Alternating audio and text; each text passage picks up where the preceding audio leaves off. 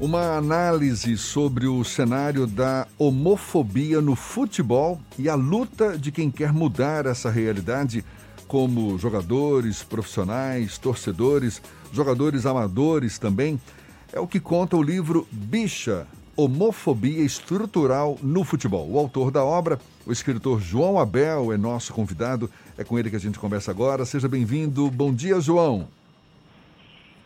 Dia, pessoal. Obrigado pelo convite. Obrigado a todo mundo que está ouvindo a gente.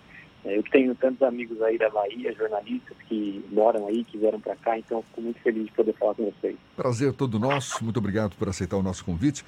O país do futebol, não é? Ainda acredita que, que não exista nenhum jogador gay? Os clubes ainda são pouco inclusivos, João? Com certeza, né? É difícil a gente acreditar que num país é, como o Brasil, onde você tem cerca de 30 mil atletas profissionais jogando hoje, atletas de futebol masculino, né? É, você não tenha nenhum jogador homossexual. Então é uma realidade que a gente precisa discutir e, e o livro faz isso ao falar de futebol profissional, mas também ao falar de futebol amador, de torcedores que sofrem com essa realidade e eu acho que as federações e as confederações ainda pecam muito nesse aspecto da inclusão. E os clubes, de forma muito pontual, eles têm algum, algum tipo de ação, alguns clubes, outros menos.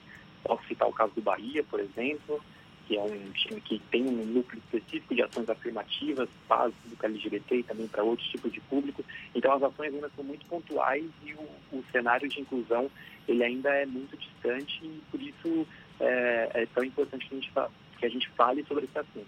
Você está citando o exemplo do Bahia, mas existem também exemplos Brasil afora de inclusão, por mais que ainda esbarre na resistência da, do machismo, né? de achar que o futebol é uma atividade eminentemente masculina, por mais que a gente já veja aí também o futebol feminino ganhando força cada vez maior, mas que também enfrenta dificuldades, não é, João? Pois é, além do Bahia, a gente tem é, outras ações, como eu falei, muito pontuais. Você tem, por exemplo, o Internacional de Porto Alegre, que, inspirado no Bahia, também criou um núcleo dentro da sua diretoria para falar sobre políticas afirmativas. Você tem ações entre torcedores, que também são ações pontuais, mas hoje praticamente todo clube grande é, do, do Brasil tem um coletivo LGBT, e aí para citar os times da Bahia, por exemplo, o Bahia tem o LGBT tricolor, o Vitória tem o, Pride rubro, então também existem ações entre os torcedores, além dessas ações pontuais dentro dos clubes, e individualmente os jogadores de futebol masculino, de, de futebol profissional no Brasil ainda falam um pouco sobre esse assunto.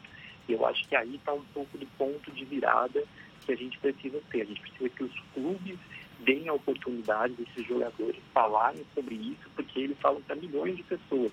E quando eles discutem esses assuntos, a gente começa a ter uma mudança no sentido de abrir mais a discussão para o público do futebol, que é um público ainda muito conservador, a gente sabe disso. Então a gente precisa que os clubes deem cada vez mais espaço para os jogadores é, falarem sobre esse assunto e inspirarem os fãs de futebol. Quando o jogador profissional, ele de alguma forma é, manifesta que tem que é gay ou que está próximo é, desse ambiente menos homofóbico, ele acaba sendo alvo de muitas críticas de homofobia. A gente tem um, um caso muito clássico que é o caso do Richarlison, que foi jogador aqui da Bahia, depois jogou em clubes do, do eixo Rio-São Paulo. É, essa dificuldade dos jogadores de se apresentarem para falar sobre o tema é em decorrência da homofobia estrutural ou é um processo que foi construído a partir do momento que ele se torna jogador profissional? Eu acho que tem a ver um pouco com as duas coisas. A gente não pode esquecer que a homofobia ela é estrutural no futebol, mas ela também é estrutural na sociedade como um contexto geral. O que a gente tem no futebol é o estereótipo de um jogador e estereótipo de um homossexual, que a gente sabe que não são coisas padrões, mas que se chocam muitas vezes. Né? O Richardson, sem, ser, sem nunca ter assumido ser homossexual, é, ele sofreu homofobia porque, porque ele não se encaixava no tipo de, de padrão de jogador que a gente concebe como esse estereótipo. Ele, não performava essa, essa espécie de boleiro, de jogador é, padrão. Ele, ele, ele tinha um, outro jeito de ser. Ele, ele era um ótimo jogador, né? Agora ele, parou de jogar, mas ele era um ótimo jogador. É, mas ainda assim ele sofreu, inclusive dentro do, do, dos clubes onde ele, ele atuou, como São Paulo, depois ele, ele, ele ia ser contratado pelo Palmeiras e a torcida do Palmeiras protestou porque não queria ele jogando no Palmeiras, é, não por causa do futebol dele, mas por conta é, dele performar esse estereótipo de, de homossexual que eu, que eu acabei de citar. Então, é, foi uma questão muito complicada na época e o livro também faz um pouco, fala um pouco da abordagem que a mídia teve em cima do caso do Richarlison. Né? Muitas vezes falavam mais da vida pessoal dele do que do, da performance dele dentro de campo. Então, a gente precisa começar a desconstruir esse tipo de homofobia em todos os, os cenários do futebol, tanto dentro dos clubes, dentro das torcidas e também nosso papel como jornalista, eu como jornalista, vocês de estarem dando esse espaço para a gente falar, é, de desconstruir esse cenário que, como eu falei, ele é estrutural. O seu livro, João, ele vai no sentido de trazer a discussão ou ele já apresenta personagens dispostos a fazerem essa discussão?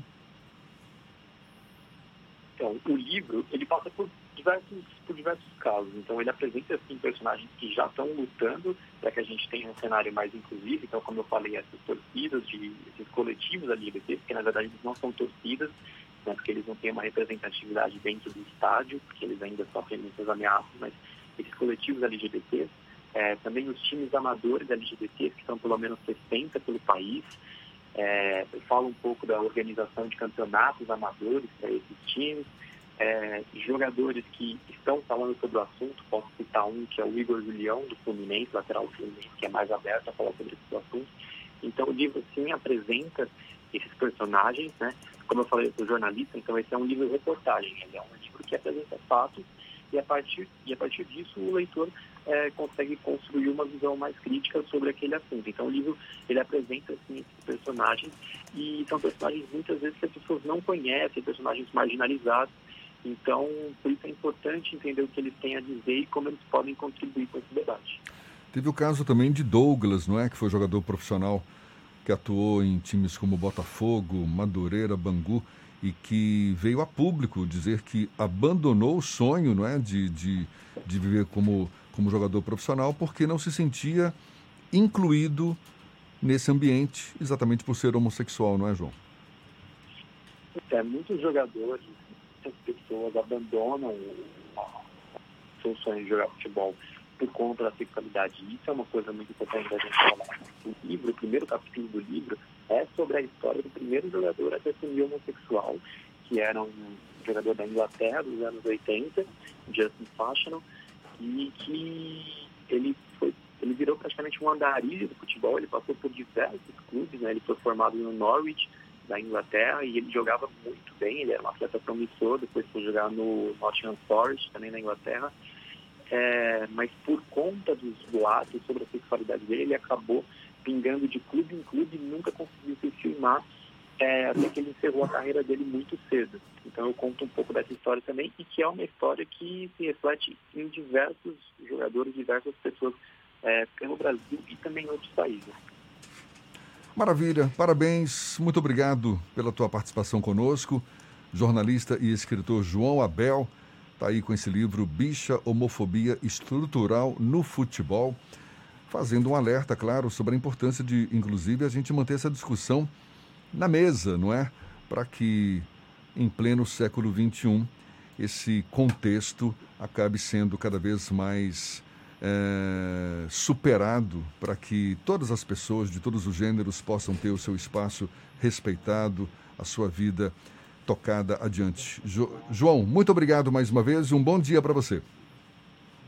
Bom dia, agradeço a você, Fernando, Jefferson, é, obrigado. Obrigado também à editora, em primeiro lugar, que, que topou lançar o livro. Obrigado por esse espaço que vocês deram para a gente.